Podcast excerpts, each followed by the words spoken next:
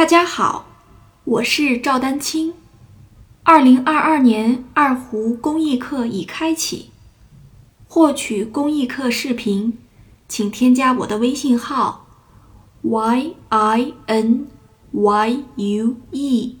d a n q i n g，即音乐丹青的全拼小写字母。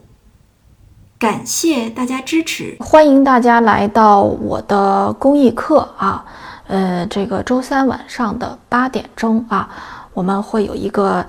持续的啊直播。那今天呢，我们讲解的是中级阶段的二胡学习应该注意的问题。我还是希望呢，通过这样的一种形式来给大家，嗯，就是借助于这个。互联网的发展呢，给大家呃带来一些啊最直接、最专业的这个教学啊。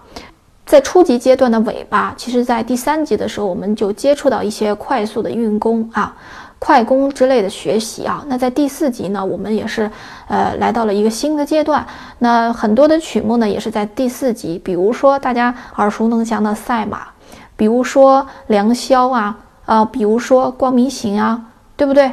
这都是在第四级就出现了，那更何况第五级、第六级，那曲目的整个的难度和篇幅，请注意篇幅长度啊，也是有了一个呃提升啊。那在一到三级呢，可能多段落的曲目很少；那在四到六级的这个阶段的话，多段落啊，就是一个曲子有好几段的这个情况会比比皆是啊，会很多。